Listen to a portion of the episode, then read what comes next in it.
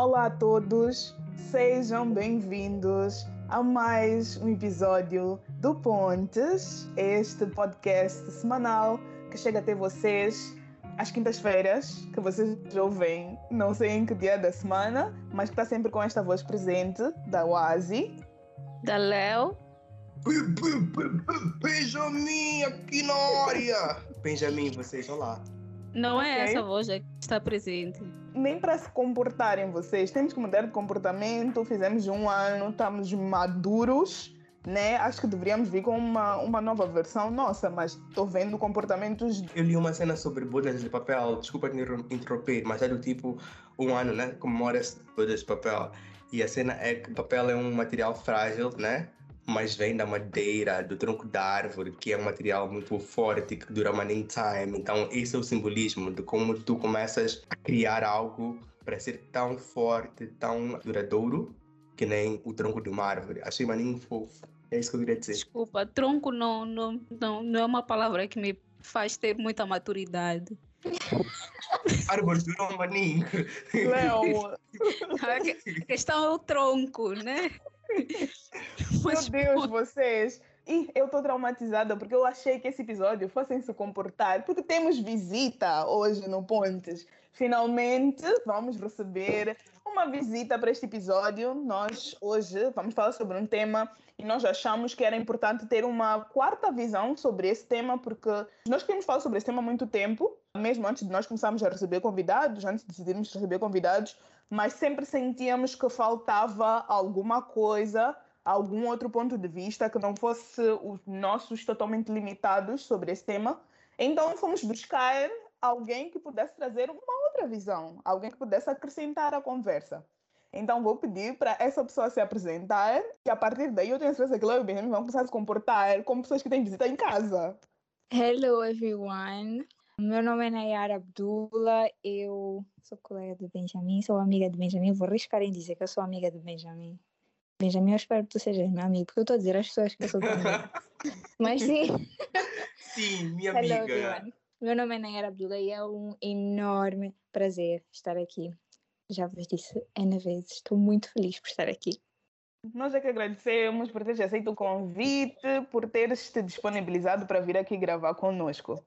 Então acho que podemos já saltar para o tema, porque nós somos essas pessoas que falam sobre coisas leves e delicadas e nada polêmicas.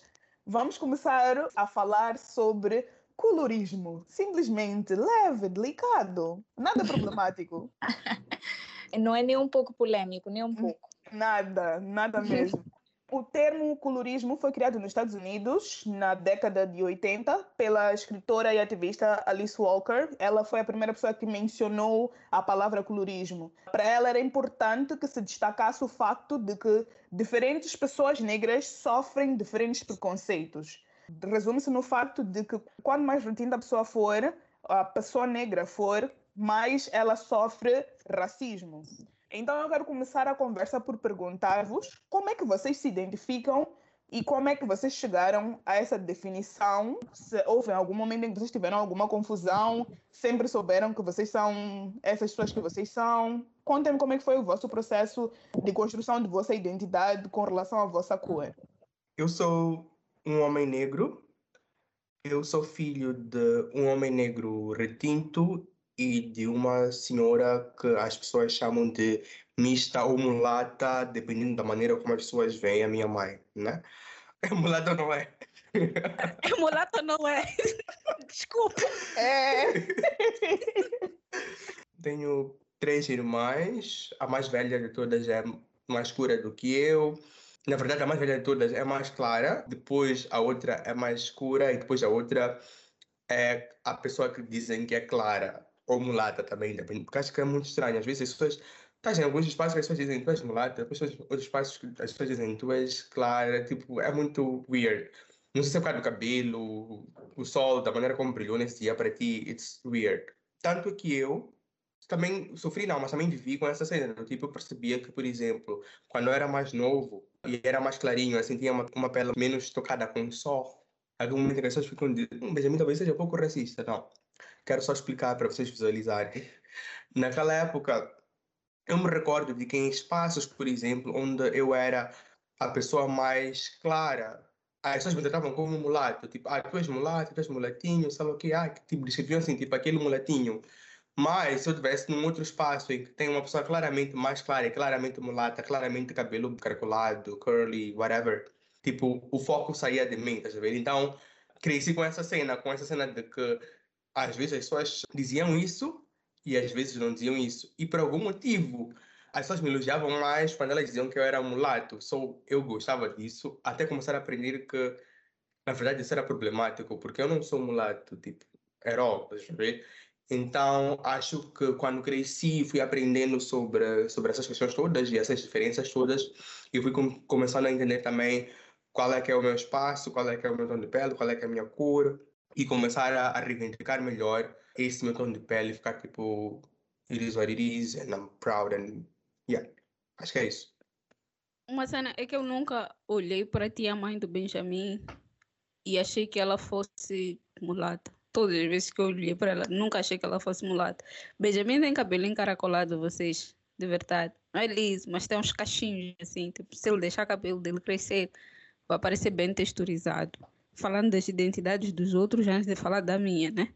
Eu sou uma pessoa que é claramente negra, nunca teve dúvidas disso, nunca precisou se identificar como negra, nunca precisou se questionar se era ou não era negra. Eu sou tipo uma negra escura, que às vezes fica clara e quando fico clara as pessoas têm certeza que eu estou a usar movante, quando não, só que eu estou na Europa, gente, estou na Europa. Um pouquinho mais de ar-condicionado, fico da cor da Maura.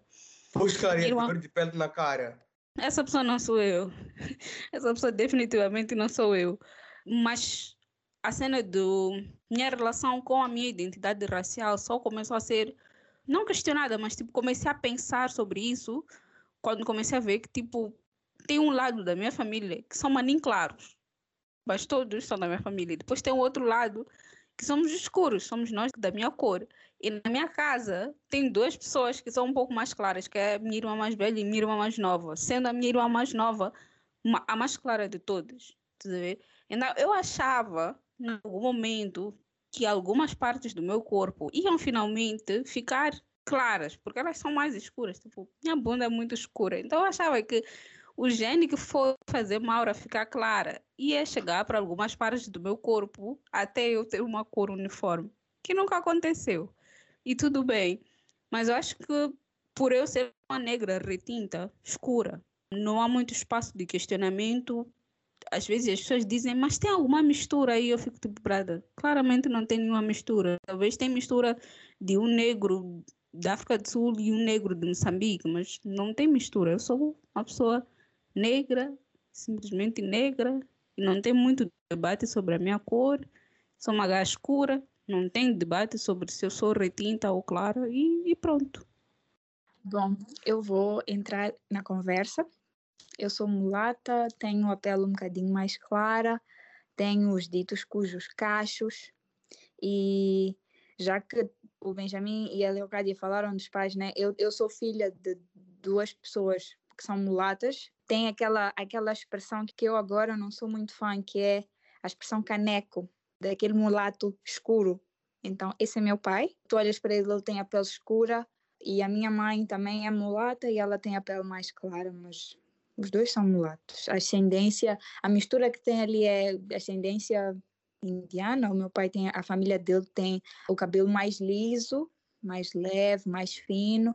A família da minha mãe, eles têm o cabelo um bocadinho mais crespo, os cachos um bocadinho mais fechados. E dos filhos, eu sou a mais nova de três e como as pessoas falavam muito, meus pais fizeram um tipo de degradê.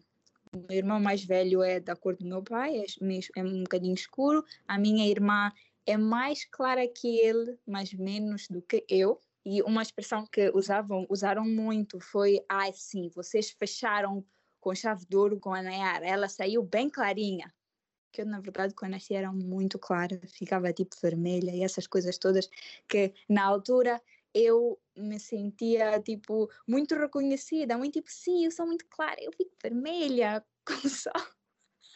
E coisas assim que, pronto, depois que o tempo foi passando e que tu vais tendo maiores e mais profundos debates sobre cor e etc., tu acabas percebendo, e não era money nice, tipo, eu pensar assim, mas pronto, tipo, na altura não se discutia muito isso, na verdade, eu acho que esse assunto, não sei se é porque eu entrei agora para o assunto ou uma coisa parecida, mas na verdade só se começou a falar de aspectos como colorismo agora, né? Então, sim, eu sou, sou mulata e também tive muito aquela conversa de ver outras meninas que são mulatas, mas que, por exemplo, têm o cabelo mais, mais cacheado ou mais liso. E eu não tenho o cabelo muito fino ou muito leve. O meu cabelo é crespo e com os cachos mais, mais finos e mais fechados. E a minha irmã, on the contrary, tipo, ao contrário, tem o cabelo mais, mais liso, mais fino. E eu ficava muito, mas eu sou mais clara que minha irmã. Por que, que, o meu cabelo não é assim? Eu não percebo. Meu pai, a família do meu pai tem cabelo mais liso. Por que, que eu não tenho cabelo liso? Por que, que o meu cabelo é mais crespo? E tem também aquela coisa de tu te identificas como mulata, mas tu não te achas mulata o suficiente, não te achas negra o suficiente. Eu acho que é uma coisa que muitas pessoas que estão assim no meio do spectrum sentem e, e têm, que é não percebem muito bem onde é que se encaixam no meio daquilo tudo. Acho que faz muito sentido essa questão de vocês que estão no meio do spectrum, né? E as definições, as diferentes definições que as pessoas dão para quem quer que não seja nem branco nem negro no nosso contexto moçambicano. Eu sou uma pessoa negra, de pele escura, retinta, mas tem um fato que eu acho que é importante mencionar, é que eu sou da Beira. E por alguma razão, na Beira, há muito essa questão. Eu não sinto tanto em Maputo quanto eu sentia isso na Beira. Enquanto que no Maputo, eu sinto que as pessoas evitam esse assunto até surgir uma polêmica e, tipo, vamos falar sobre isso agora. Na Beira, isso é maninho importante. Tipo, todo mundo, aspas nisso, quer ser mulato todo mundo vai forçar uma mulatice inexistente, todo mundo tem o avô, o tio, whatever, que é branco e de alguma forma isso me torna caneco, me torna mulato, me torna café com leite, me torna o que for para me afastar da negritude. E eu acho que é porque, historicamente mesmo, a Beira tem mais pessoas brancas, não sei se mais pessoas brancas, mas tinha muitas, tem muitas pessoas brancas e consequentemente tu tens uh, muitos mulatos, muitos filhos dessas pessoas brancas com pessoas negras que acabaram virando uma comunidade relativamente grande, acho que tipo Beira e Quilimane, talvez Nampula, são lugares que são conhecidos por terem uma demografia muito, relativamente grande de pessoas mulatas ou que não são negras, entre aspas, pura, tipo muitas aspas mesmo, tipo pura nunca questionei muito a minha cor, nem nunca fiz muita questão de ser eh, como muita gente queria ser, tipo, ser mulato e forçar mulatice, porque, tipo, meu irmão era considerado mulato. Ele é percebido, interpretado por qualquer pessoa em Moçambique, tipo, qualquer pessoa que olha para meu irmão diz que meu irmão é mulato. E para mim, na minha cabeça, na minha definição do que era uma pessoa mulata, ele não se enquadrava. Porque, tipo, para mim, na minha definição do que era uma pessoa mulata, era alguém que é ou filho de, de um casal interracial ou filho de duas pessoas mulatas. E meu irmão não era nenhuma dessas coisas. E isso me fazia automaticamente ficar tipo, nem meu irmão é mulato, eu não compreendo porque vocês querem tanto forçar que meu irmão é mulato, porque vocês veem tanto, interpretam tanto meu irmão como mulato, e consequentemente, porque meu irmão é mulato, ficavam a tentar puxar esse lado, tipo, ah, mas tu também, o teu cabelo nem é tão crespo assim a tua cor nem é tão retinta assim. Essas questões assim que sempre me faziam questionar, tipo, vocês, para mim eu sou uma pessoa negra normal, não consigo ver tudo isso que vocês estão a forçar, porque quando eu vou me comparar com o tal do meu irmão que vocês colocam nesse lugar de ser mulato versus eu mesma, que sou filha de dois pais negros retintos, eu não consigo ver eh, onde é que vocês cruzam para dizer que eu não sou tão negra assim, ou tipo, bem, bem, não sou negra. Tipo, meu irmão e eu somos pessoas, tipo, muito afastadas para vocês estarem a querer colocar no mesmo lugar. Mas só para avançar, eu acho que um problema dessa discussão que queremos ter aqui, né, é o fato de que raça não é uma construção científica, é uma construção social. E quando nós vamos falar sobre cor, é um país que passou por um processo de colonização de países europeus, é muito complicado. Ainda mais em Moçambique, onde ninguém quer falar sobre isso, porque para nós, nós estamos a viver, está ok, mas ao mesmo tempo nós continuamos a ver padrões e ações que todo mundo quer questionar, todo mundo fala nas beiradas, todo mundo fala um pouquinho nos cantinhos, mas nunca viram assuntos de pauta até que exploda, ao mesmo tempo em que todo mundo acha que a forma como o sistema está, ele é desequilibrado, porque eu, pelo menos, consigo ver uma manifestação muito clara de colorismo em Moçambique, tipo pessoas de pele clara a ocuparem algumas posições de poder em instituições privadas. Acho que é importante dizer que tipo por alguma razão pessoas de pele clara, mulatos, que é como nós chamamos aqui, caso vocês não sejam moçambicanos e estejam a ouvir isso, não vais encontrar tantos mulatos a trabalhar em empresas públicas, ou pelo menos eu não me lembro tanto de ver assim. Tipo, tu vais encontrar eles mais em empresas privadas e tipo quando tu vês multinacionais principalmente e tu vais ver quem são os chefes e nem estou a falar de CEO porque o CEO ou é estrangeiro branco ou é um moçambicano negro estou a falar tipo das outras posições exatamente abaixo disso tipo tu tens o topo da pirâmide que costuma ser tipo um estrangeiro ou um moçambicano de pele escura e tens aquele nível logo a seguir né o primeiro nível abaixo do CEO tu podes encontrar tipo uma empresa onde todos os diretores, menos um, são mulatos ou têm a pele clara. Ao mesmo tempo, também vais encontrar tipo pessoas de pele clara ou pessoas mulatas a serem consideradas mais bonitas, a serem consideradas tipo mais merecedoras de certas vagas de emprego, se é assim que eu vou explicar. Ao mesmo tempo que também tu vais encontrar pessoas mulatas a dizerem que não é justo nós estarmos a apontar esses fatos, porque eles também são pessoas oprimidas. Tipo, homens mulatos em Moçambique são automaticamente conectados ao fato de serem mecânicos, mulheres mulatas são logo ligadas à prostituição ou ao fato de que vão ser as pessoas que vão trair os seus maridos ou ter relações extraconjugais e coisas assim. Tipo, mulheres mulatas em Moçambique são as pessoas que vão ser consideradas mais, sei lá se eu vou dizer assim, sexuais, mais... Promíscuas. Uh, Talvez isso. é isso que queiras dizer. É exatamente isso que eu quero dizer. Tipo, obrigada. E principalmente, não sei o que aconteceu, não consigo. Se vocês conseguirem se lembrar qual foi o fenômeno que aconteceu, podem mencionar quando forem responder o que eu vou perguntar a seguir. Mas, tipo, eu sinto que isso voltou muito nos últimos dois anos. Tipo, do nada, virou meme chamar mulheres mulatas de promíscuas. Virou meme dizer que quem namora é casado, tem uma relação com uma mulher mulata, vai sofrer, vai ser traída, etc. Não sei o que aconteceu não consigo entender esse, o qual foi o fenômeno que causou isso, mas tipo nos últimos dois anos isso está ainda mais forte. Então, o que eu quero, depois dessa contextualização toda, perguntar é se vocês conseguem ver o colorismo a se manifestar em Moçambique, de que forma, e se vocês se veem como pessoas, quer de pele escura, ou a Nayara, que é uma pessoa mulata, como oprimidos ou como opressores. Podem dar exemplos para facilitar o nosso entendimento. Em primeiro lugar, mentira, Cleida. Só queria dizer que mentiste muito quando disseste que raça não é uma construção científica. Não sei se tu lembras, não sei se tu viste Django ou outros filmes sobre racismo. Existiam doutores que atestavam que o crânio de pessoas negras era diferente do crânio de pessoas brancas. E por algum motivo o tamanho significava que os negros tinham menos capacidades intelectuais. Então, nem sempre essa questão foi uma questão não científica, o que também faz tipo, isso é um papo muito nice para o futuro já agora sobre como às vezes a própria ciência pode reproduzir malignos preconceitos e porque nós estamos naquela época, naquele tempo, nós não percebemos. É uma cena que, por exemplo, hoje, fugindo do assunto, eu percebo maligno, por exemplo, com questões sobre o corpo das pessoas e padrões, etc. Mas isso é um outro tema. Sobre a tua pergunta e sobre como é que eu vejo as nossas dinâmicas, sobre se eu estou do lado do opressor, do lado do oprimido, etc, blá blá blá, whatever. Uma cena engraçada que eu acho, em primeiro lugar, sobre essa questão é que nós não nos entendemos muito bem. Eu sinto isso.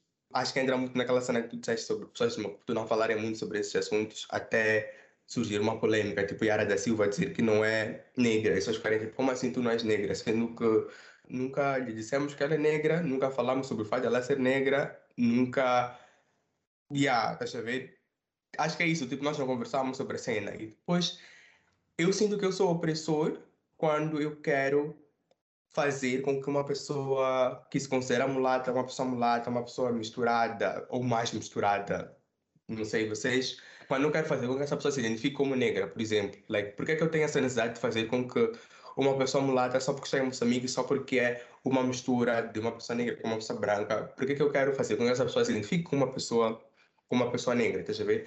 Eu sinto que às vezes eu sou opressor quando eu não reparo nuances que têm só a ver com Moçambique, não tem a ver, por exemplo, com como é entendida a questão do mulato nos Estados Unidos, como a Cleide falou no início, ou como no Brasil, em que tem todo um cunho muito diferente e muito complexo, não muito mais complexo, mas muito complexo em relação ao nosso. Então, às vezes, por exemplo, às vezes é que eu quis implementar ou, ou trazer esses conceitos sobre colorismo e sobre diferenças raciais, diferenças de, de cor, etc. Todas essas coisas para cá. Eu já tive discussões de verdade com pessoas mulatas, com amigos mulatos. Eu ficava tipo, tu és negro, tipo, tu és negro, tens que, tens que aceitar que és negro. E tipo, hoje em dia eu fico tipo, não faz muito sentido e também não é preciso, estás a ver? Like, não é preciso. Acho que existe uma conversa que é muito baseada, pelo menos tipo, no meu entender, muito baseada nessas coisas que nós vemos e que nós achamos que são prejudiciais e por causa delas nós temos algum tipo de raiva, rancor, eh, desconforto, tipo, porque eu acho que um mulato, por exemplo, um exemplo, né, nunca vai ficar de pé no chapa, sempre vai ser tipo na, no, no minibus, vai sempre sentar à frente eu acho que isso é um super privilégio da vida e que eu tenho que tipo dizer a ele que não, tu estás errado. E tipo tu não estás errado porque eu também eu quando estou na paragem o Brasil nem me deixa entrar, tipo estás a ver cenas assim.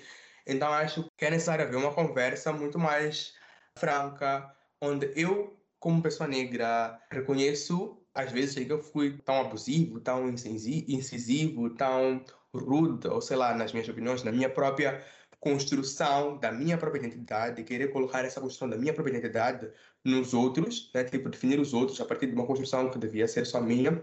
Mas eu também acho que é preciso que todos nós entendamos qual é o nosso espaço, quais é são as prioridades pelas quais nós temos que lutar, ver? E ter referências, ter referências, estudar sobre isso, estudar sobre...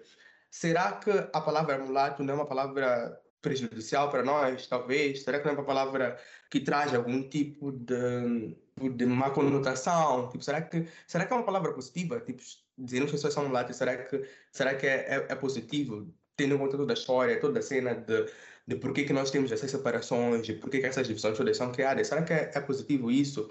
Mas, ao mesmo tempo, o que é que se diz depois? Tipo, vamos, de novo, chamar as pessoas negras as pessoas mulatas, vamos chamar os mulatos de negros? Não, sim, será? Então talvez um debate onde nós temos que também ir resgatando todas as coisas que estão no passado e que nos trouxeram até cá, todas essas relações que tipo no Brasil foram relações de estupro entre senhorios brancos que estupraram escravas e que surgiram pessoas mestiças e depois essas pessoas mestiças tinham algum tipo de, de cunho, etc. É importante também nós termos fazemos isso em conjunto, estás a ver? Ou então os próprios mulatos, né? Se fizer sentido fazer essa análise, tentamos entender tipo de onde é que viemos, como estamos agora e para onde é que vamos, porque realmente existem uma diferenças e realmente algumas diferenças são mais notáveis, algumas diferenças nos deixam desconfortáveis, algumas diferenças me fazem mais privilegiado do que eles, algumas diferenças me fazem menos privilegiado, mas isso também é, é muito uma herança do racismo. Isso é uma prova de como o colonialismo, o racismo foi duro, porque ele deixou todas essas lacunas que nós agora é que temos que ser responsáveis por fazer esse resgate e reparar isso. Estão a ver? So, é maninho tough, é maninho tough, e é tough também eu a falar sobre isso, ficar tipo eles, nós, aqueles, estás a ver? Tipo, todo esse, todo esse jogo yeah. de palavras também é maninho tough, estás a ver? So, yeah. Respondendo primeiro à pergunta da Cleide e dizer que eu acho que a Cleide resumiu muito bem como é que o colorismo funciona em Moçambique. É mesmo, é, é, é verdade. Eu própria, agora que ela falou, fui unlocking isso na minha cabeça, que é realmente raro tu vês pessoas mulatas a trabalharem, por exemplo, em empresas públicas e, e afins, e, e, encontras realmente muitos mulatos a trabalharem em empresas privadas e em situação de ou é diretor disto, ou é diretor daquilo, executivo disto, executivo de aquilo. E eu acho que isso tem muito a ver com a ideia de que pessoas mais claras têm melhor apresentação entre todas as aspas possíveis do mundo.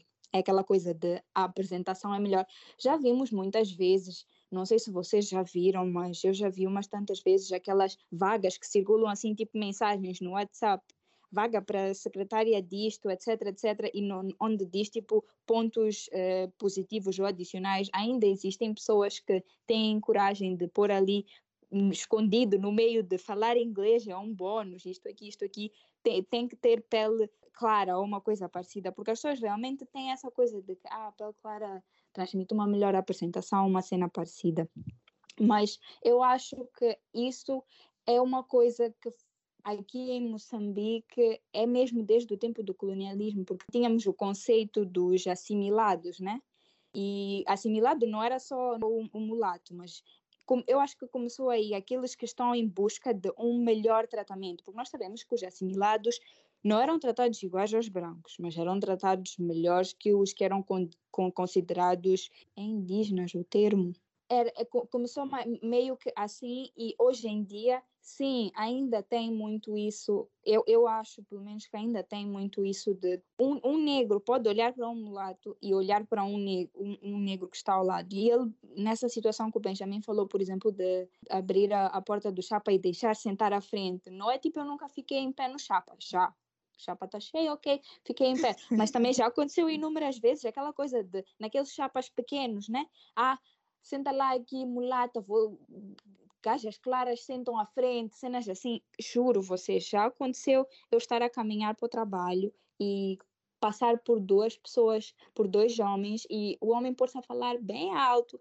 Ah, eu agora só namoro mulatas, eu quero clarear minha família, agora tenho meu telefone, só quero, só quero, só quero namorar mulatas, agora só, tipo, coisas que eu acho que eles quando falam, eu honestamente acho que é tipo, triste. Eu acho que é esse o nome que eu vou usar, porque na minha cabeça são pessoas que estão a desvalorizar a si mesmas em busca de, em busca de uma aprovação de uma secção de pessoas que ainda não percebeu que tem que aliar-se ou unir-se aos negros, porque nós, na verdade, somos todos negros, nós, todos nós mulatos somos negros. Eu acho que isso é uma coisa que não é falada, mas que devia ser, que devia ser ensinada. Eu acho que todo mulato devia ter plena noção de que ele é negro e que enquanto ainda existem muitos grupos de mulatos que são que são racistas porque pensam que são melhores que negros ou pensam que por algum motivo merecem um tratamento melhor ou qualquer coisa que lhes diferencie eu acho que é, é tipo é lutar contra si mesmo estás a ver porque Pega uma mulata aqui de Moçambique, uma mulata bem clara, bem bonita, com cabelo bem giro. Leva ele lá para a Europa, para Portugal, para ver se não vão lhe chamar de preta. Vão lhe chamar de preta assim, vão fugir dela. Vão fugir dela assim. Vão lançar comentários racistas. Eu olho muito para situações assim e eu penso, tipo, as pessoas, nós estamos já a perder o nosso tempo a lutar contra os nossos iguais para tentar chegar perto de um de uma raça que nunca vai nos aceitar, nunca vai olhar para nós como parecidos sequer, porque para o branco o mulato é negro. Então eu não, eu ainda encontro tipo alguma dificuldade, mas deve ter a ver com, com a mesma coisa que o Ben estava a falar, né? Tipo informação, conversa, mas eu acho que muito mulato não tem noção que ele, ao distanciar-se do negro, ele não se está a aproximar do branco. Ele, na verdade, está a criar espaço para ser desgostado pelos dois extremos, se eu posso assim dizer. E falando já sobre, respondendo já à pergunta da Cleide, se, se eu me vejo como um lado oprimido ou opressor, eu acho que depende muito, porque tem, tem aquelas situações em que é, ah, tu és clara, mas eu não percebo porque que o teu cabelo é assim. Ou então, ah, mas tu és clara, será que se tu casares ou tiveres um filho com uma pessoa um bocadinho mais clara, tu és clara. Depois o teu filho há de ser ainda mais claro, há de ser mais apurado, coisas assim. Eu olho para isso como expressões racistas. Eu fico tipo, mas por que, que eu tenho que procurar um marido mais claro, um marido branco, ou um marido isto? Porque o meu filho tem que ter o cabelo mais liso, como eu já sou clara, só preciso de aperfeiçoar, por exemplo, o cabelo. São coisas que, tipo, eu acho que coisas que pessoas, mulatos que são um bocado mais claros já ouviram. Ah, mas o teu cabelo não é, não é, não é, não é mau, tu, tens, tu até tens cachos. Coisas que eu acho que põem-nos na, na situação do oprimido e também encontramos situações onde inevitavelmente acabamos por ser o opressor, porque não quero dizer roubamos o lugar. É, é um bocado tipo, estou a tiptoeing em cima disso, mas da mesma forma que nós temos acesso a mais, a mais vagas que são maybe com melhor pagamento, com melhor visibilidade, se assim pode-se dizer, não sei se tá, tá fine dizer isso, mas com melhor visibilidade ou tipo mais glamour ou por aí em diante. Eu acho que nós acabamos tipo indo parar em cargos assim, mas na verdade tínhamos que estar todos, tinha que, tinha que ter aquele olhar igual e, e não só isso, olhar também tipo para capacidades, porque às vezes tu has de encontrar tá ali um mulato, por exemplo, no, no, caixa do banco, nem sabe o que está a fazer, está andando para a esquerda, para a direita, não está a perceber o que ele próprio está a fazer ali. E não que seja uma coisa racial, mas pronto, tu ficas a pensar, mas esta pessoa aqui lhe deram este emprego aqui só porque o mulato tem aquele estereótipo de que ele trabalha no banco. Nossa, que irritante. Então, tem meio que esse double standard. Antes dela falar isso, eu queria destacar que sempre que vem, tipo, agora é a forma mais delicada de dizer que eles fazem questão que a pessoa que está a ser contratada seja mulata. Tipo, sempre que eu vejo numa vaga escrito boa aparência, para mim, boa aparência é mulato. Tipo, automaticamente eu faço essa tradução. Desculpa, lá, pode ver. Eu acho que double standard é exatamente o que define nossas relações com raça, com cor, com textura e não sei o quê. Porque, primeiro, temos dificuldade em definir o que é colorismo. Porque se nós temos dificuldade em definir pessoas mulatas, e se brasileiros estiverem a escutar esse episódio, vão nos corrigir tanto. Tipo, mulato não existe, a expressão mulato é racista, vem da junção de mula e não sei o que, que, que, que, do colono. Brasileiros entendam o contexto moçambicano, primeiro. Já disseram nesse episódio, mas repito. Em Moçambique, a expressão mulato não me parece que tenha problemas. Mas continuando. Se nós temos dificuldade em definir se mulatos são pessoas, são negros também, teremos também dificuldade em ter uma conversa sobre colorismo, porque o colorismo, como um conceito científico, ele só pode acontecer dentro de uma mesma raça. Pessoas que têm características étnicas parecidas e que a única diferença que elas têm entre si é o tom da sua pele, tipo, é a cor da sua pele. Tanto que existe colorismo não só na comunidade negra, mas também entre pessoas brancas. É o que faz portugueses terem algum tipo de discriminação, entre aspas, comparados a brancos ingleses e essas coisas todas. Mas tem a cena da textura do cabelo, tem a cena da cor dos olhos, blá, blá, blá, blá, blá isso tudo. E quando eu olho para Moçambique, isso existe. Aceitando pessoas mulatas como negras ou não, a diferença de tons de pele existe. E eu lembro quando era mais nova que havia muitas miúdas que estudavam comigo a usarem produtos para clarear a pele. E para mim esse é um dos maiores reflexos do colorismo no nosso país. Tipo, as pessoas têm essa necessidade de usarem cremes para clarear, não no nível como da Nigéria ou da África do Sul, mas existem muitas pessoas a usarem produtos para clarear a pele porque há esse conceito de que ser mais clara significa ser mais bonita. Então, e mesmo toda a cena também, sorry Léo, mesmo toda a cena sobre cabelo e teve durante muito tempo, e também porque não existiam produtos, etc, e não existia essa consciência de cabelo negro é bom, é bonito, havia muita cena de todo mundo desfrizar o cabelo, que é para ter um cabelo mais parecido com um cabelo branco, por exemplo, né? Tipo, e tipo, tu estás literalmente a mudar a química do teu cabelo, tipo, a natureza e, e, e a saúde do teu cabelo para encaixar-se num padrão. mesmo a cena das injeções, que tipo, ok, né? Hoje em dia nós temos uma outra opinião sobre isso, tipo, tem muitos outros fatores, mas tipo, são também formas que as pessoas elas sempre utilizaram para tentar se encaixar dentro de um padrão cada vez mais mais claro, né? E que te fazia perder a tua identidade, né? Tipo, te fazia tipo não te reconheceres, não te aceitares como como tu és. Isso. E quando se trata de cabelo, eu acho que agora há uma outra cena que é muito por causa do nosso padrão mulato de beleza, que é pessoas com cabelo crespo 4C, tem uma insistência, um esforço, um investimento para parecer ter cabelo cacheado que eu não entendo até hoje. Eu sei que é penteado, que cabelo negro é maravilhoso e pode ficar de todas as formas possíveis, mas o esforço que as pessoas fazem de fazer dedo liso e ficar a dimar os braços para encontrar o último cacho da vida e parecer que tem cabelo cachado, a mim, a mim incomoda e é problemático. E achar, e achar que tipo o teu cabelo 4C só está organizado ou só está bonito se estiver uh, cacheado. Se fizeres, texturiz... tipo... yeah, se fizeres texturização. Yeah. Tipo, e essa Sim. cena me incomoda, maninga me incomoda maninga mesmo, porque a ideia toda de usarmos nosso cabelo natural é tu poderes usar teu cabelo como ele é.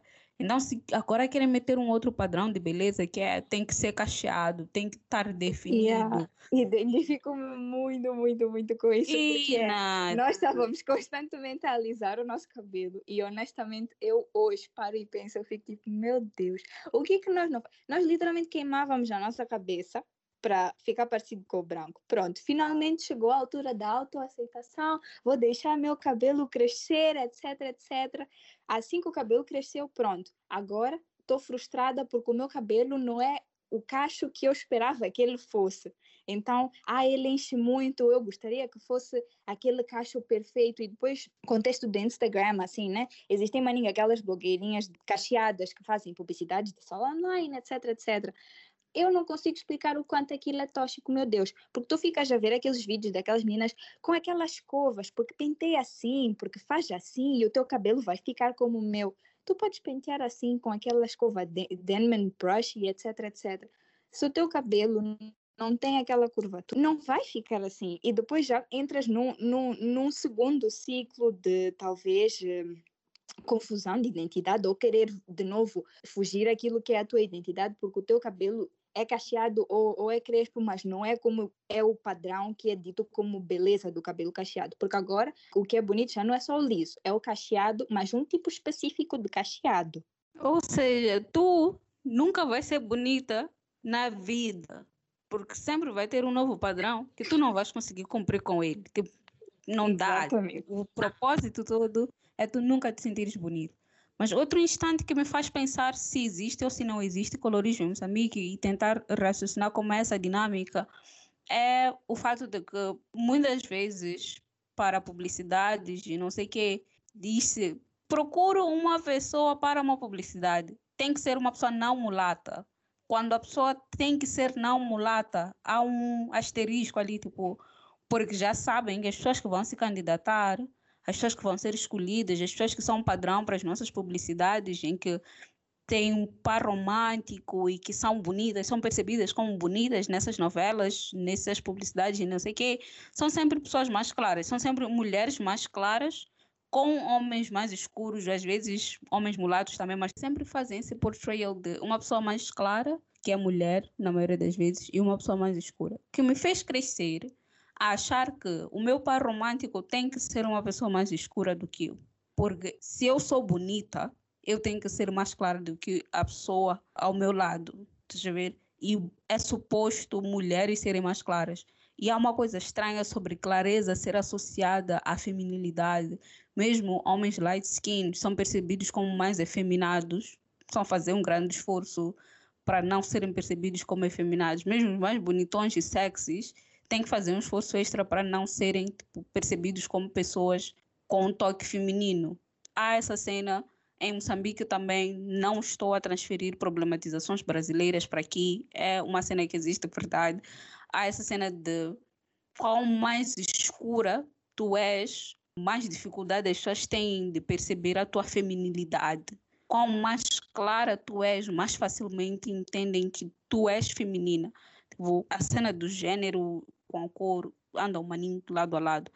E eu, como uma mulher escura, retinta, como dizem os brasileiros, já fui muitas vezes considerada suja e já houve, tipo, na, nas entrelinhas, uma cena tipo, ah, só precisas tomar banho mais vezes, vais ficar assim com uma cor menos suja. Eu já eu ouvi comentários, yeah, tipo, se tomar mais banhos por dia, vais parecer menos suja. Brada. E aí, a expressão não... tomar banho. Ui, tomaste yeah, banho. Tomaste banho, fazes um make-up que falham e te colocam com um tom mais claro e, e banho.com. Tiras uma foto no sol em que estás mais, mais clara do que tipo tua cor normal, visível no dia a dia e falam, comentam mais sobre como tu estás bonita, porque estás, pareces mais clara. Tem essa associação de clareza à limpeza, tem essa associação de clareza à, feminili à feminilidade. E como uma mulher escura, muitas vezes eu já tive que provar para eu tô, tô limpa, minha filha. Não é suor, não queimei, não adianta dizer queimaste muito esses dias. Não queimei muito esses dias, é a minha cor mesmo. Eu sou assim sol, frio, todos os dias você é dessa cor. Aí chega inverno, fica um pouco mais clara. Às vezes é anemia, vocês. Às vezes é, é tensão baixa. Não é nada. Às vezes é tensão baixa. Dizem, como estás bonita, estás mais clarinha. E eu dentro de mim, eu, tipo, se soubesse que eu tenho que começar a tomar meu ferro. Tem muitas coisas sobre colorismo que são maninho óbvias, mas que não dá para conversar com as pessoas, porque depois tem também outro estereótipo de pessoas escuras, que é pessoas escuras são confusas. Yeah. Mulheres escuras são confusas, são nervosas, lutam, batem, não sei o quê. Então você fala no teu tom normal, eu que sou uma pessoa que o meu tom normal é, é gritar, você fala no teu, no teu tom normal, com calma, sem atacar ninguém, as pessoas acham que você está nervosa, que você já quer lutar. Já vem, já querem lutar contigo. Eu não sei lutar, eu só sou escura, mas não luto. Mas isso é mais engraçado, porque também existe essa cena com mulheres mulatas, tipo, a ideia de mulheres mulatas são maninho confusas. Yeah, eu, eu, eu, tipo, aquela mulata confusa, tá a ver? Tipo, é muito é normal as pessoas também dizerem isso, tá a ver? Tipo, toda essa nós vamos falar sobre Double Sanders, porque é cena que que tem muita. falando sobre o Brasil de novo, porque, enfim, né? Tipo, falamos sobre não, não importar, mas ao mesmo tempo tem cenas que dá para importar e dá para referenciar. Aquela cena sobre se o racismo não te mata na entrada, te mata na saída, porque, tipo, é um problema no geral e vai. Esse problema vai te afetar de, de diversas maneiras. Por exemplo, tipo, mulheres negras mais escuras são confusas, são sei lá o quê. E depois tem aquela outra parte de, por exemplo, aguentar dor que é uma pressão também que as pessoas têm quando vêm de pessoas escuras. As pessoas escuras, tipo, por serem menos fofinhas, tipo, aguentam uma dor tipo, podem, tipo, suportar dor. Eu fico, tipo, guys, não. Por quê? Tipo, que tipo de associação é essa de que só porque a pessoa é mais clara, a pessoa não aguenta dor, é mais fofinha, e depois uma pessoa que é negra, tipo, tu jogas associas, tipo, ah, essa pessoa vai aguentar because she's dark skin, she's black. I'm like, como assim? Um, tipo, fato, um, fato, um fato muito aleatório a isso é que nos Estados Unidos a taxa de mortalidade eh, no parto e, e, nesse processo todo de gravidez e, e, e, dar parto, a taxa de mortalidade em mulheres negras é maior porque os médicos assumem que as mulheres negras têm maior tolerância à dor. Então, acontece muito de eles simplesmente deixarem o problema se arrastar um pouco mais because ah, she can take it. Isso aí tem bases científicas que são daquele sim, mesmo grupo sim, sim. De, de, teorias que yeah. disseram que aquela curvatura do cérebro significava que pessoas negras têm melhor tendência para submissão, né? Então, ciência é racista. No caso, acho que já foi ressignificado, né? Só para defender a ciência um pouquinho. Tipo, já, já, já se ultrapassou isso, em teoria. Em teoria, não na prática, porque ainda há alguns exames que não se faz em pessoas negras, porque supostamente é normal elas terem determinados níveis de dor. E, aqui na Europa tem uns problemas estranhos, mas quais? Nem estranhos, nem estranhos mesmo. Pior é que quando vem uma pessoa negra, logo lhe entregam coisas pesadas. Às vezes a pessoa não é forte, você ser negro não é ser forte. outra vez entrando para as intimidades, porque eu sempre chego nessa parte em todos os episódios, mesmo se estivermos a falar de extraterrestres, eu vou chegar na parte da sexualidade. Outra coisa sobre colorismo e, e raça é que, tipo, há uma expectativa estranha de vaginas e vulvas rosas e claras. Sim. E com Que pouca não se apanha nem mulheres negras, nem mulheres mulatas. nem nas brancas, para piorar. Tipo, Nas brancas do Sim.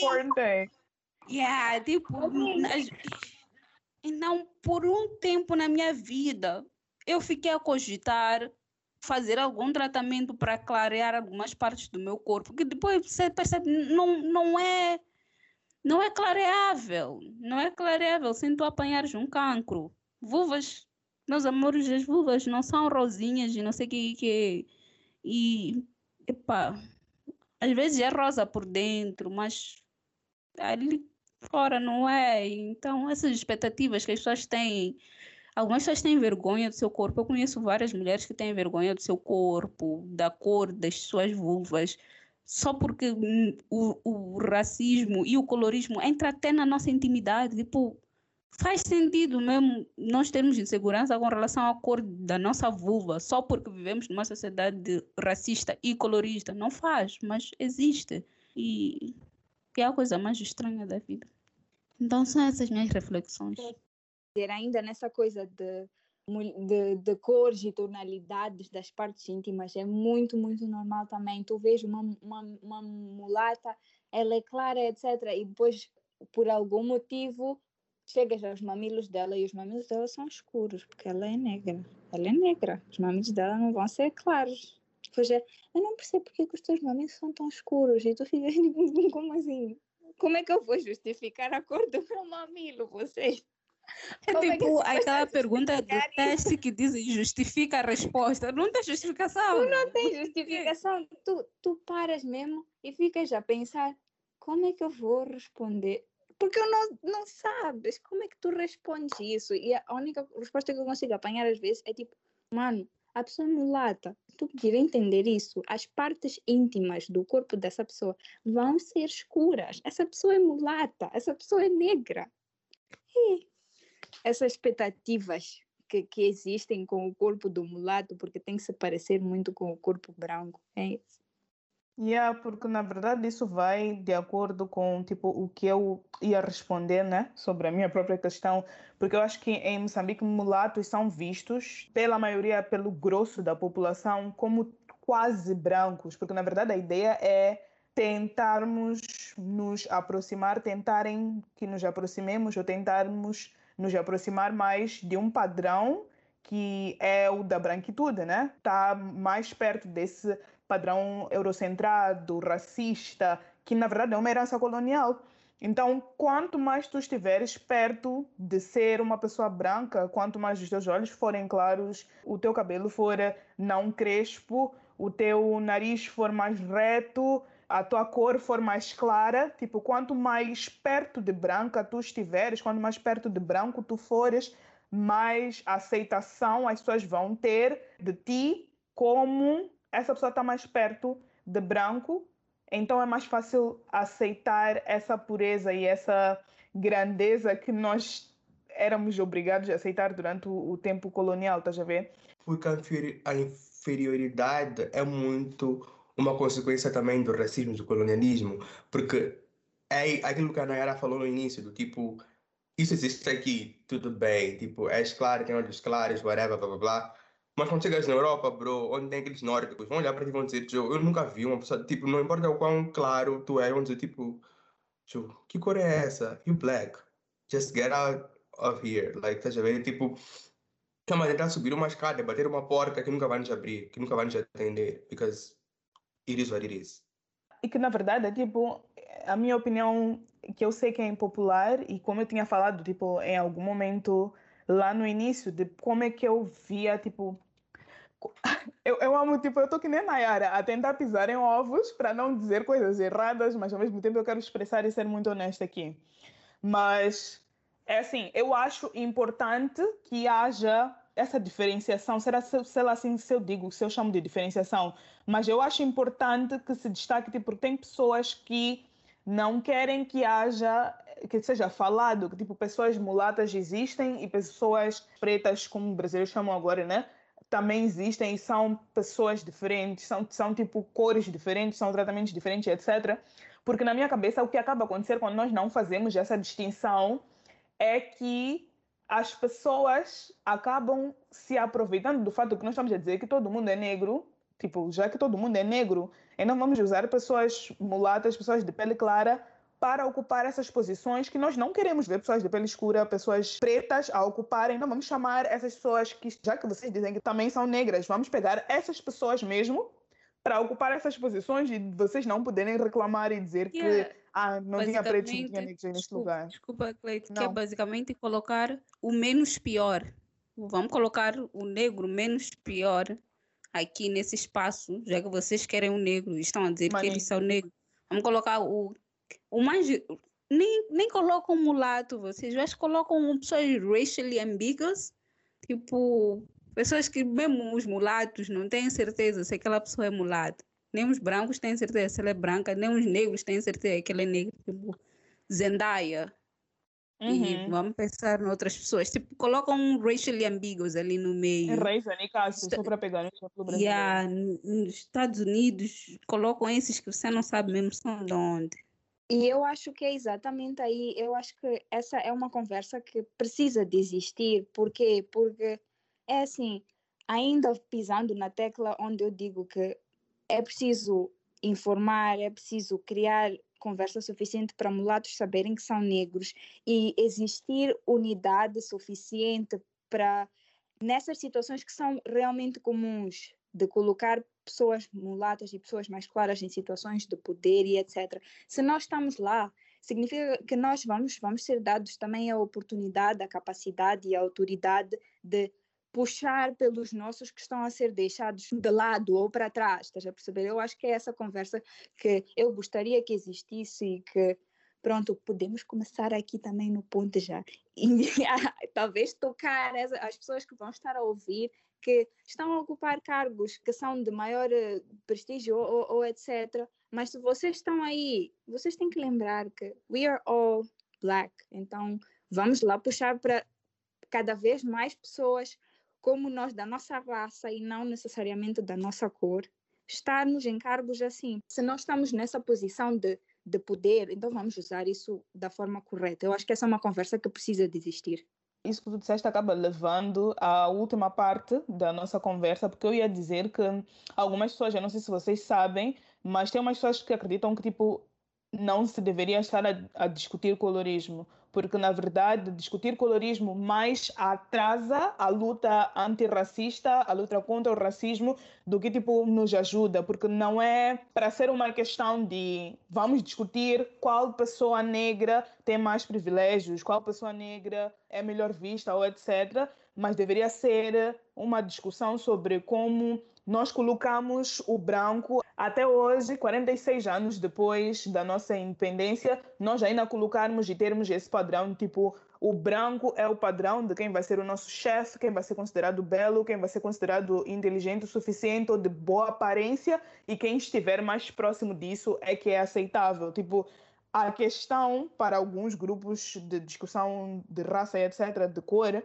é que tipo estarmos a falar sobre colorismo e mulatos versus pessoas pretas é só nos atrasar contra a luta que deveria existir, que seria, gente, vamos parar de colocar pessoas brancas como se elas merecessem mais destaque do que elas merecem. Estamos a realmente ter uma luta antirracista e não ainda estamos a lutar uns com os outros de vocês são mais privilegiados, vocês ocupam mais lugares etc.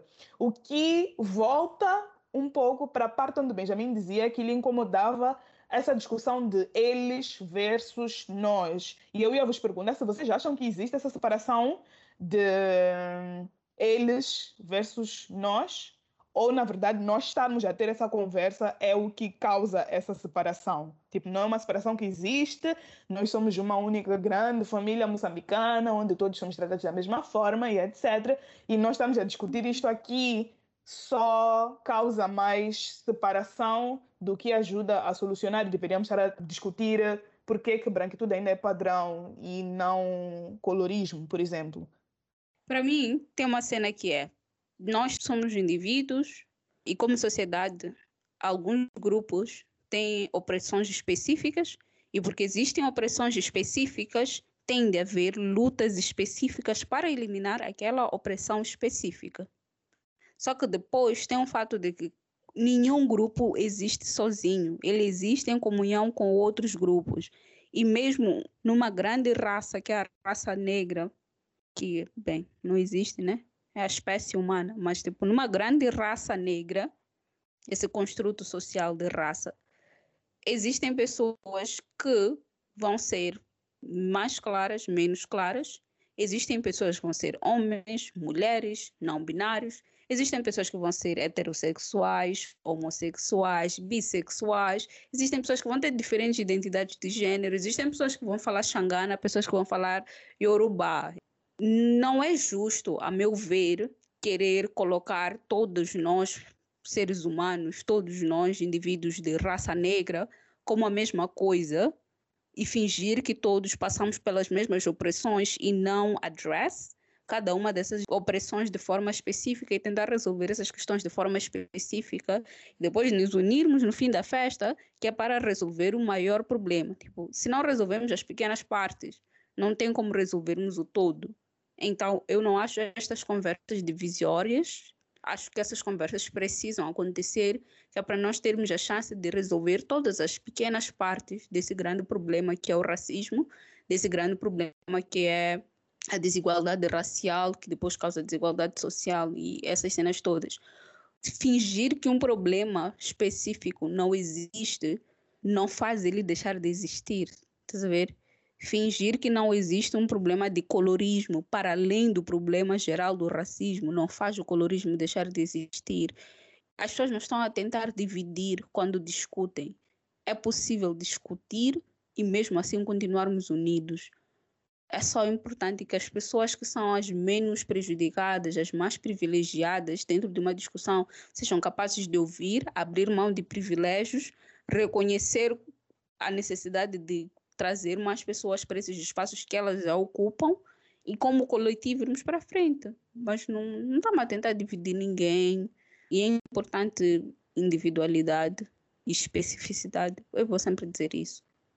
Primeiro dizer que eu concordo plenamente com o que a Docádia falou. Enquanto a Cleide estava a falar, eu estava, tipo, à medida que ela ia falando, eu ia aqui pensando, eu acho que é tudo, é tudo uma grande guerra, onde é preciso nós percebermos aquilo que sempre foi a estratégia do branco, pronto, já fazendo essa pintura, que é pegar pequenos aliados em algum momento foram chamados de assimilados, agora são chamados dos mais claros, os mulatos, etc. Eles vão pegar esses aliados e, e passar a mão na cabeça deles para eles voltarem as costas aos seus próprios na falsa ilusão de que eles estão a ser uh, acolhidos e abraçados por uh, uma raça que na verdade nunca vai lhes, lhes ver como igual. Falar sobre o colorismo é, mu é muito necessário porque é preciso, é, é necessário não só para acolher as pessoas de cor um bocadinho mais escura que sofrem isso, mas também o outro lado, falando como uma pessoa que é mulata, né? O outro lado, que é eu, como uma pessoa mulata que tenho que ouvir, por exemplo, ah, mas o teu cabelo podia ser mais leve, porque eu tenho a cor clara e o meu cabelo não condiz com a minha cor clara, por exemplo. Acaba sempre sendo uma moeda de duas é, é essa expressão. Estou a pedir alguém me dizer essa expressão para laranja. É uma, é uma faca. Uma faca é uma dos faca. gumes. Uma faca dos gumes, uma moeda de dois lados. uma moeda de dois lados. Isso, uma, uma espada de dois lados. Uma espada de dois Vocês, gumes. Mas não é, é double sworded. Sim, mas tipo, a não é literal. É uma faca com você. duas pontas. É uma faca Isso. tipo, com duas pontas. É isso. Quis ser intelectual e falhei miseravelmente. Mas ok, continuando. Sim, é preciso falar do colorismo não só para acolher aqueles que têm a tonalidade mais escura e que sofrem alguma coisa com isso, mas também para fazer perceber aqueles que são mais claros que também ouvem coisas que estão cansados de ouvir, aquilo de que, ah, porque tu és clara, arranja uma pessoa mais clara para fazeres filhos mais claros ou fazeres filhos com o cabelo mais liso, ou sei lá, vocês é tão cansativo e é tão magoa, de verdade, sendo muito honesta, magoa tu ouvires, ah, eu espero que o teu filho saia com o cabelo do pai. Tipo, meu cabelo é bonito. Como assim? Ele pode ter meu cabelo sim, porque o meu cabelo é bonito. Não percebo por que, ah, ele vai ser tão bonito se sair com o cabelo do pai. Fuck that shit. E não ter essa conversa porque pode se tornar talvez uh, awkward. Talvez até algumas pessoas podem até dizer que ah, essa conversa não, não tem que existir porque esse problema não existe, mas esse problema tem consequências muito reais na vida das pessoas. Esse problema tem consequências econômicas, esse problema tem consequências de convivência, esse problema tem consequências que afetam diretamente algumas pessoas. E é por isso que eu acho que é super importante falar e principalmente ser uma conversa que seja inclusiva o suficiente para educar nós mulatos, vou me incluir nesse grupo, sim, para nós percebermos que nós não temos que olhar com superioridade ou inferioridade, ou seja lá o que for, nós temos que olhar e pensar, ok, se nós somos a peça que é usada como peão nessa guerra, nós temos que saber usar isso a nosso favor. Eu acho que tá, vocês. Acho que tá um episódio bom, tá muito bom. Não teríamos como cobrir todo o assunto, porque acho que não se fala tanto do assunto e não podemos dizer que estamos a partir daqui a conversa. Então, de certeza que iremos voltar em algum momento, em outros momentos, que irão continuar outras conversas em outros podcasts, em outros programas e etc. sobre o assunto. Acho que este é um bom pontapé para o tema. Então, vou só perguntar se algum de vocês tem recomendação para este episódio.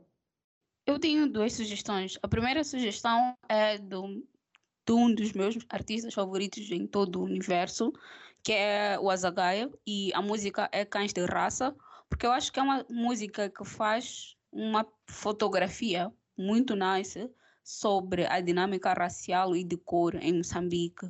Yeah, eu, eu, eu rendo maninho com aquela música, rendo maninho com aquele álbum, mas rendo muito com aquela música porque fala de forma maninho bonita, explícita, realista sobre as relações raciais em Moçambique, sobre essas identidades, quem é o quê, o que é que essa pessoa representa, o que é que essa pessoa espera, como é que essa pessoa é vista. E é tipo aqueles minutos de uma música e meio que tu entendes a relação das raças em Moçambique. E minha segunda sugestão uh, é algo que o Benjamin mencionou quando durante a conversa, o Benjamin falou sobre essa cena de quando o racismo não te mata na entrada, ele te mata na saída. Essa é uma frase que a Nathalie Neri diz em um vídeo dela super nice sobre colorismo que chama-se A Mulata que Nunca Chegou. É um TED Talk da Nathalie Neri que é perfeito, é maravilhoso, é breathtakingly good, é muito nice. E ela fala sobre a cena, a experiência de ser uma mulher mulata no Brasil e uma mulher mulata que nunca se transformou numa grande gostosona, que é a expectativa que as pessoas têm das mulatas no Brasil, que é que elas sejam umas grandes gostosonas e que tenham uma, uma sede de sexo e que sejam promíscuas e que sejam umas grandes gostosas e etc. E como isso nunca chegou para ela e a experiência dela toda de, desde criança ser vista como um futuro objeto sexual. E yeah, essa cena toda. Gosto muito desse, desse TED Talk e é minha sugestão para hoje. A minha primeira sugestão é um filme senegalês chamado Black Girl. O, o título original é La Noire Dit que é um filme do diretor senegalês Osman Osman, I don't know como é que se pronuncia aquilo, Sembene. E é um filme africano, bem antigo, tipo é um clássico africano de 1960, se não me engano, é preto e branco. E é um filme sobre uma mulher negra que vai trabalhar numa casa com patrões brancos Inicialmente ela vai trabalhar como babá, mas depois ela percebe que eles estão começando a tratar ela tipo como servente mesmo, para fazer tudo, né? Então o filme mostra como ela vai uh, entrando em, em, depressão por causa disso, mas ao mesmo tempo como ela vai reconhecendo a sua força e encontrando formas de sobressair dentro daquela situação. Mas a minha sugestão para o filme nem é exatamente por causa da história, porque é uma história para um episódio sobre racismo, por exemplo, ou sobre diferença de classes, mas é mais em relação à fotografia sobre como durante muito tempo no cinema e na, no audiovisual era maneiro difícil fotografar pessoas negras, né? Tipo, porque trabalhou-se muito com pessoas brancas, e maquiagem, iluminação, todas essas coisas, tipo, e eu acho que ter essas referências de, de, de diretores negros que estavam a filmar fotografar pessoas negras de pele retinta e destacar essas peles como peles bonitas, para mim é sempre muito nice visualizar, né? Tipo, é um filme que destaca muito bem as feições dela, tipo, o filme fica muito no rosto dela e tu contemplas a beleza dessa mulher que é negra retinta do Senegal. Eu acho uma viagem muito nice. Já falamos muito sobre essa cena, mas ainda nessa linha, um outro exemplo é Insecure, por exemplo, vocês, tipo, tem até um vídeo em que o diretor de fotografia da, da série fala sobre como é que eles desenvolveram uma técnica específica para fotografar as pessoas negras e os múltiplos tons de pessoas negras que, exist que existem na série, que é uma dificuldade que, tipo, nunca se pensou, nunca se estudou sobre isso, nunca, ninguém nunca pensou, tipo, ok, por que as pessoas negras aparecem azuis nos filmes? Ou por que aparecem vermelhas? Ou porque... Então, é nice tipo, ver os filmes e séries de conteúdos audiovisuais com pessoas negras nessa, nessa perspectiva. Então, a minha dica é isso: tipo, consumam essas histórias com pessoas negras e olhem por esse lado, olhem por, por lado de como é que essas belezas todas, essas pluralidades, desde pessoas negras retintas até pessoas negras mais claras, são destacadas como elas são bonitas e como é top. É isso. Eu sou uma convidada terrível porque eu sei que no final do ponto sempre dá as recomendações, mas a querida aqui não se lembrou disso com antecedência. Portanto, a minha recomendação vai ser pedir ao meu caro colega mulato que esteja a ouvir para talvez aproveitar e usar este podcast como um sinal de Deus para ele parar e pensar e talvez reavaliar como é que ele tem ele tem se comportado ou nós temos nos comportado, sei lá, usar isto para será que eu tenho mesmo olhado bem para esta situação toda? O que, que eu posso fazer para ajudar? O que, que eu posso fazer para melhorar? Então, vou deixar isso para tentar compensar a minha falta de recomendações. Vocês, muito obrigada por esta conversa. Eu espero que não tenhamos pesado a conversa. Isso é racista. Tom... Por que, que falar sobre colorismo é pesar uma conversa? E por que tens que falar do tom que demos? Queres falar o quê? O tom foi muito escuro. E vocês? É sobre isso. Adeus. Muito obrigada pela vossa presença. Por favor, continue esta conversa. Thanks, Nayara. Uh, thanks, thanks, thanks. Sejam os outros convidados nas nossas redes sociais, no Instagram, no Twitter, no Facebook e ao que parece estamos, estamos no, no, nos nossos WhatsApps também, né? Estamos lá à vossa espera. Muito obrigada outra vez, Nayara, pela tua participação, por teres vindo, por teres sido honesta em tudo o que disseste e foi muito importante termos tido aqui mesmo. Fez toda a diferença a tua presença neste, neste episódio.